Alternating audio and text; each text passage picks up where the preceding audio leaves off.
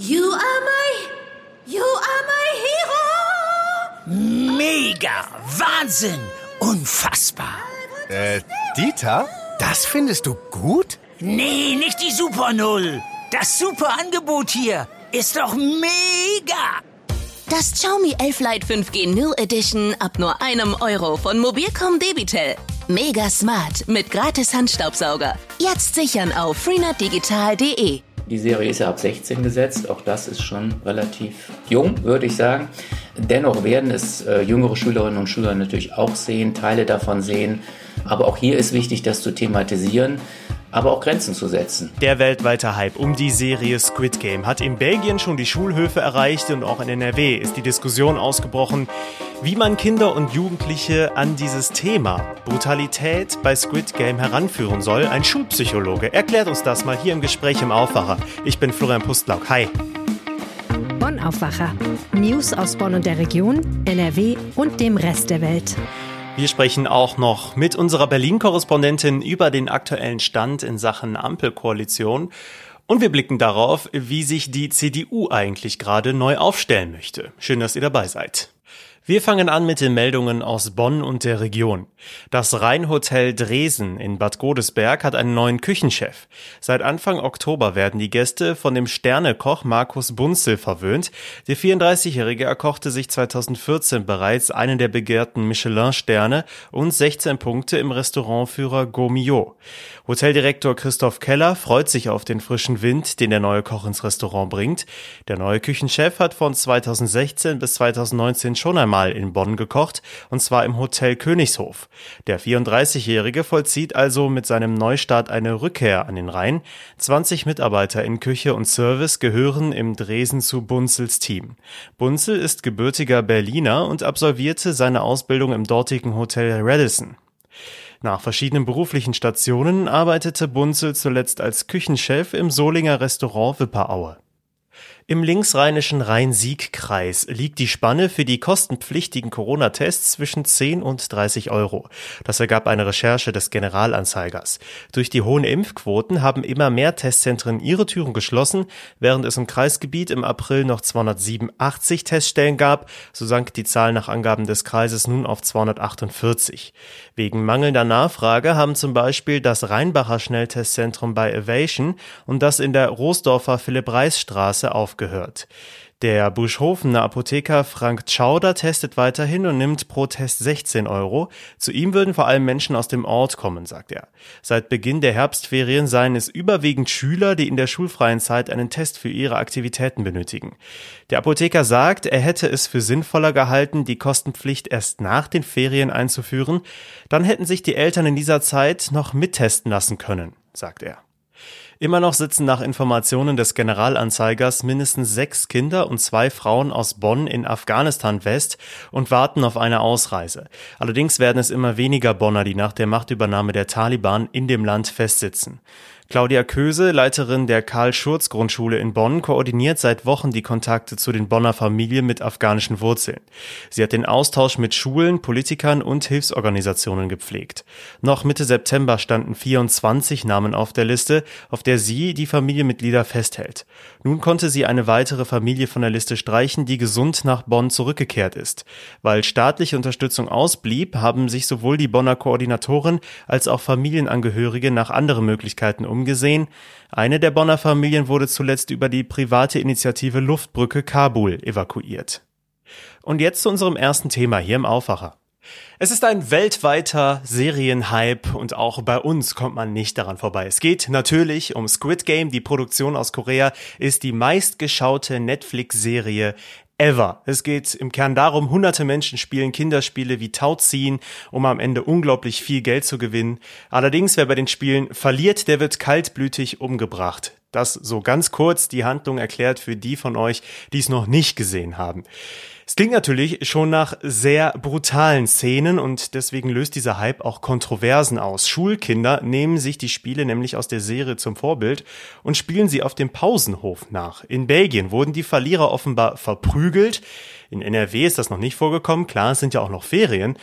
Aber trotzdem sollten sich Eltern und Lehrer auch bei uns mit dieser Serie auseinandersetzen. Stefan Dreves ist Leiter des LVR-Zentrums für Medien und Bildung in Düsseldorf und auch Schulpsychologe und wir haben mit ihm über die Serie gesprochen, welche Chancen sie vielleicht bringt und natürlich, was vor allem auch Eltern wissen müssen. Herr Dreves, schön, dass Sie dabei sind hier im Aufwacher. Wieso ist die Serie Squid Game überhaupt so beliebt, insbesondere bei Kindern und Jugendlichen? Ja, also es ist zum einen ja ein allgemeiner Effekt von TV-Serien in der letzten Zeit, eine sehr hohe Spannung, stark emotionalisierte Themen, ähm, viel Neuigkeit. Man, sagen wir, man geht immer weiter an moralische Grenzen. Ein Suchtcharakter, dass man bis zum Ende wissen will, äh, was kommt denn am Ende raus. Und dann noch als zweites der Effekt über soziale Medien, dass sich das, äh, ja, ich sag mal, die Verbreitung ja wahnsinnig schnell ähm, wahnsinnig schnell erhöht und äh, dann ja eigene Challenge und sonstige Dinge dann nochmal damit verbunden werden, so dass man praktisch dabei sein muss, das sich anzusehen. Ja, und hier speziell ähm, ist es natürlich schon sehr geschickt gemacht. Ähm, Ängste aus, äh, aus der Kindheit werden aufgegriffen, überdimensionierte Kinderspiele, die aber dann, wo es dann natürlich um Leben und Tod geht, überdimensionierte Puppenfiguren, das ist zum einen so ein Bezug auf ähm, existenzielle Ängste aus der eigenen Kindheit, ausgeschlossen werden aus Spielen und ähm, dann natürlich sehr extrem der Gewaltanteil, Grenzüberschreitung, ähm, also da, da, geht man nicht nur an eine moralische Grenze heran, sondern ähm, da überschreitet man sie natürlich auch sehr deutlich. Ein hohes Gewaltpotenzial, wobei die Gewalt, die dargestellt wird, ist ja auch, ähm, ja, sag mal, keine keine Qual, keine Quälerei, äh, so wie es in manchen anderen ähm, Serien ist. Jetzt gibt es diese Berichte aus Belgien, dass Kinder die Szenen teilweise nachspielen, weil es eben ja auch Kinderspiele sind. Jetzt gibt es die Sorge, dass das nach dem Schulstart auch an den Schulen in NRW passieren könnte. Ist diese Sorge berechtigt? Ja, grundsätzlich ja. Ähm, wobei ich nicht glaube, dass es allgemein die Gewalt erhöht, sondern dass Szenen aus dieser Serie nachgespielt werden ähm, weil es natürlich, äh, nochmal, das ist ja etwas, was Jugendliche sowieso beschäftigt. Wo sind die moralischen Grenzen? Wie weit kann ich da äh, herangehen? Wie kann ich mich da erproben? Wie reagiert die Umwelt? Wie reagieren die Erwachsenen? Ähm, wo ist irgendwo mein innerer Kompass? Was finde ich noch gut? Was nicht? Wo ist es so etwas schon drüber? Was finde ich eigentlich nicht in Ordnung? Mache es aber noch nach. Also da wird vieles ausprobiert. Kinder und Jugendliche äh, verarbeiten ja vieles auch in Spielen. Da wird auch noch einiges auf die Schulen zukommen, auch Karneval, wenn äh, die entsprechenden Kostüme dann auch auftauchen, die ja auch schon zu kaufen sind. Also es wird vieles nachgeahmt äh, von diesen Szenen und äh, das ist zum einen normal, zum anderen ist da auch eine Chance drin, also auch für Schulen und Eltern dann auch ins Gespräch zu kommen mit äh, Kindern und Jugendlichen. Und welche Chancen sehen Sie darin? Ähm, ja, die die Themen, die die Serie aufgreift, die ja zum einen ein Spiel mit extremen Ängsten ist, ähm, dann aber auch gesellschaftliche Themen ja aufgreift, dies, äh, der, die zwischen, sag mal, Oberschicht äh, und reicher Schicht, die äh, VIPs, die ja auch auftauchen in der Serie, ähm, die sich das leisten können zuzuschauen und die, die Verlierer der Gesellschaft, die ja nicht ganz unten stehen, aber die ähm, durch viele unglückliche Ereignisse äh, ähm, in eine absolute Verliererrolle gekommen sind, so dass sie wirklich nur noch ihren eigenen Körper und ihr eigenes Leben auch anbieten können, ähm, darum zu spielen. Also das sind ja Themen, ähm, die äh, auch Jugendliche natürlich beschäftigen. Wo stehe ich in der Gesellschaft? Wo stehe ich in der Gemeinschaft? Und äh, das kann, sollte in der Schule in Gesprächen aufgegriffen werden. Natürlich auch, wenn möglich, auch durch Eltern. Wobei es hier wichtig ist, halt ähm, auch nicht mit dem erhobenen Zeigefinger eine moralische Haltung einzunehmen und auch nur auf die Gewaltdarstellung äh, einzugehen, ähm, sondern offen für ein Gespräch zu sein, in Schulen auch zu thematisieren, wie werden solche Serien gemacht? Was fesselt uns daran? Was begeistert uns daran? Ähm, dieser Spiel von, dieses Spiel von Angst, dieses Spiel von Leben und Tod, ähm, die ja wirklich sehr extrem sind, das kann und sollte thematisiert werden. Glauben Sie denn, dass die Aussagen der Serie, die Messages, trotz der Brutalität natürlich in einigen Szenen, bei den Kindern und Jugendlichen selbst auch ankommen? Ich glaube bei vielen ja. Ähm, wir haben ja ähm, auch in den Schulen ähm, verschiedenste Initiativen zur Entwicklung von Medienkompetenz ähm, äh, umgesetzt. Wir haben den Medienkompetenzrahmen NRW entwickelt, ähm, der darauf hinweist, dass in allen Schulfächern Medienkompetenz entwickelt werden soll ähm, und daran gearbeitet werden soll. Und da gibt es einen Bereich, der besonders nochmal auf Medienanalyse aus, äh, aus sich ausgerichtet hat, äh, Medien, Meinungsbildung, Identitätsbildung, selbstregulierte Mediennutzung. Ähm, das ist eine Möglichkeit hier zumindest in der Oberstufe ähm, auch diese Serie zum Beispiel zu nehmen, um sich äh, mit diesen Themen auch auseinanderzusetzen in verschiedenen Fächern. Ein Problem ist natürlich bei den jüngeren Schülerinnen und Schülern, ähm, die Serie ist ja ab 16 gesetzt, auch das ist schon relativ noch jung, würde ich sagen. Dennoch werden es äh, jüngere Schülerinnen und Schüler natürlich auch sehen, Teile davon sehen, ähm, sehen vielleicht auch ältere äh, Schüler, die, ähm, die die Szenen nachspielen und greifen das dann auf, noch relativ unreflektiert. Ähm, aber auch hier ist wichtig, das zu thematisieren, aber auch Grenzen zu setzen. Also ich bin durchaus der Meinung, auch eine Schule sollte einfach ein Nachspielen der Szenen, die halt ja sehr schnell auch in Richtung Mobbing gehen können, in Richtung Machtausübung auf Schwächere oder auf Verlierer, ähm, hier durchaus auch Grenzen zu setzen und das zu unterbinden, aber auch gleichzeitig möglichst ähm, in Gesprächssituationen das auch zu thematisieren, was ist daran faszinierend, ähm, warum greifen das die Kinder und Jugendlichen auf und wie gesagt, das sind natürlich auch die, wie ich eben schon sagte, die, ähm, der Bezug zu den Kinderspielen, die Figuren, Puppenfiguren, Murmeln, Zuckerkekse, alles das, was man aus der eigenen Kindheit kennt. Ähm, und die existenziellen Ängste natürlich auch aus der Kindheit. Ähm, das ist das, was Spannung erzeugt, emotionale Spannung. Da gehen die Kinder und Jugendlichen aber unterschiedlich äh, mit um. Das war unser Gespräch mit dem Düsseldorfer Schulpsychologen Stefan Dreves über Squid Game, der Serie, die gerade einen weltweiten Hype ausgelöst hat, aber auch brutale Szenen deutlich zeigt. Mehr zum Thema Squid Game findet ihr auch bei uns in den Show Notes. Die Ampel steht auf grün, um diese abgedroschene Floskel nochmal zu verwenden. Es passt aber, denn die Grünen haben auf ihrem kleinen Parteitag den Koalitionsverhandlungen zugestimmt. Und darüber spreche ich jetzt mit Birgit Marschall, Berlin-Korrespondentin der Rheinischen Post. Hallo. Hallo. Das heißt also, die Ampelkoalition, also SPD, FDP und Grüne, wird immer wahrscheinlicher? Ja, da, davon kann man ausgehen. Also die drei Parteien strahlen einen solchen Willen aus, unbedingt regieren zu wollen.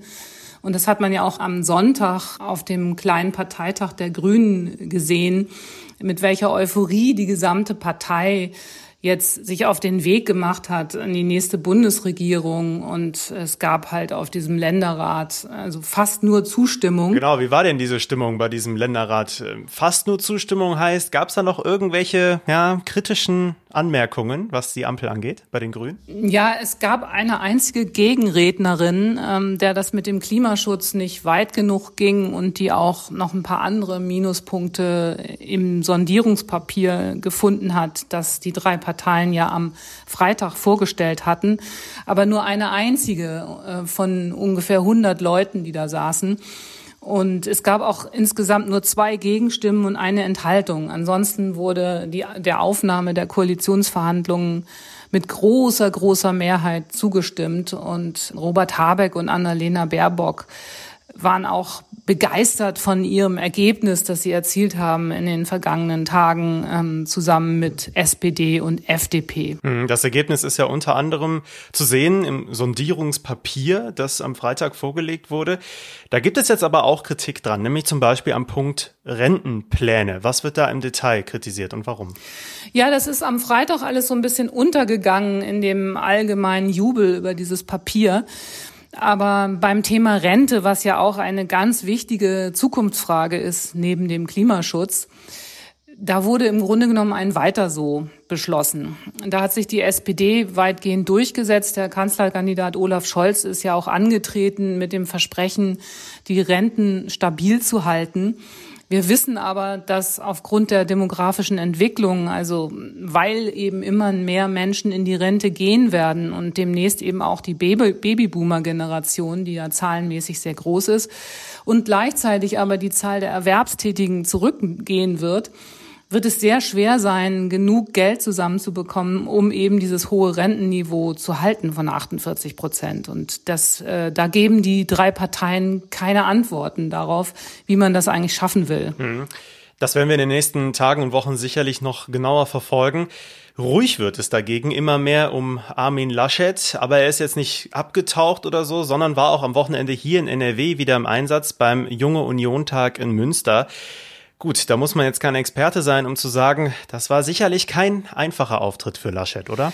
Nein, aber er hat ihn hervorragend gemeistert. Das ist ja wirklich überraschend. Ähm, der Mann, der eben so sehr die Bundestagswahl äh, verloren hat und auch im Wahlkampf oft versagt hat, der hat äh, bei diesem Deutschlandtag der Jungen Union auf einmal aufgetrumpft und hat eine seiner besten Reden überhaupt gehalten und hat eben sehr selbstkritisch gesagt, das gehe voll auf seine Verantwortung, dass der Wahlkampf äh, so äh, vermasselt wurde. Und er hat auch die persönliche Verantwortung eben übernommen und äh, dafür hat die junge Union ihm eigentlich auch Respekt gezollt. Nur das ist jetzt eben alles zu spät. So Laschet ist ja jetzt einfach ein Mann von gestern. Er verliert eben das Ministerpräsidentenamt oder hat es schon abgegeben gegeben und wird wahrscheinlich auch im Bund keine Rolle spielen. Mhm. Ja, das ist genau das Thema. Auf NRW-Ebene ist die Nachfolge von Laschet mit Hendrik Wüst schon äh, vorerst geklärt. Jetzt ist die Frage, was bundesweit passiert. Wer konnte denn beim Junge Union-Tag noch punkten? Es waren ja durchaus prominente Gäste dabei, die den CDU-Vorsitz auch im Blick haben. Ja, eine von ihnen ist ein altbekannter, nämlich Friedrich Merz, der ja nun auch ähm, im Wahlkampf mit eine Rolle gespielt hat, hat aber bei den Jungen nicht mehr so viele Unterstützer. Also er war ja einmal der große Star der Jungen Union. Dann war da noch Jens Spahn, der Bundesgesundheitsminister. Der hat eine sehr gute Rede gehalten und hat sich so als Brückenbauer zwischen den Jungen und den Alten ähm, inszeniert. Dann war da noch Ralf Brinkhaus, der äh, Fraktionschef der Bundestagsfraktion der Union und visiert offenbar jetzt auch den Parteivorsitz an und hat sich selber so ein bisschen attraktiv gemacht, indem er gesagt hat, das würde er auch als Doppelspitze machen, wobei man überhaupt nicht weiß, wer wäre denn die andere Hälfte der Doppelspitze.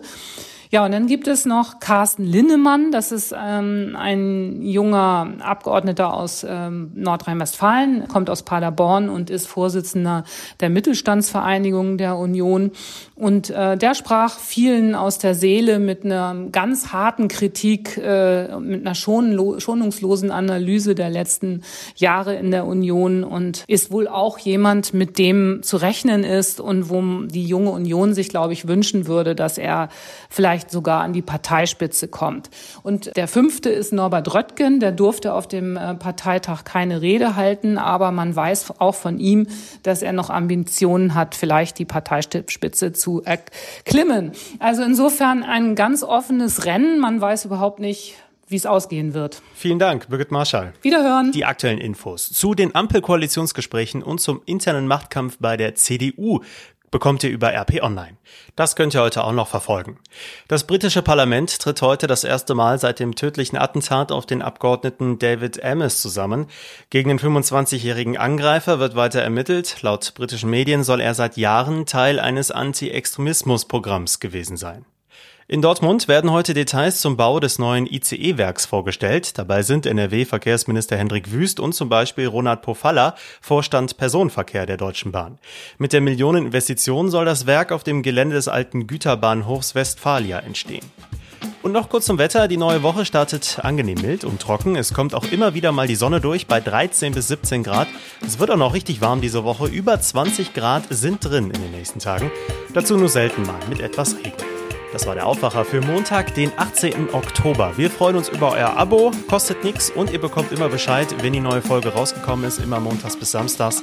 Also da haben wir beide was von. Ich bin Florian Pustlock, ich wünsche euch noch einen schönen Tag. Ciao. Mehr Nachrichten aus Bonn und der Region gibt's jederzeit beim Generalanzeiger. Schaut vorbei auf ga.de.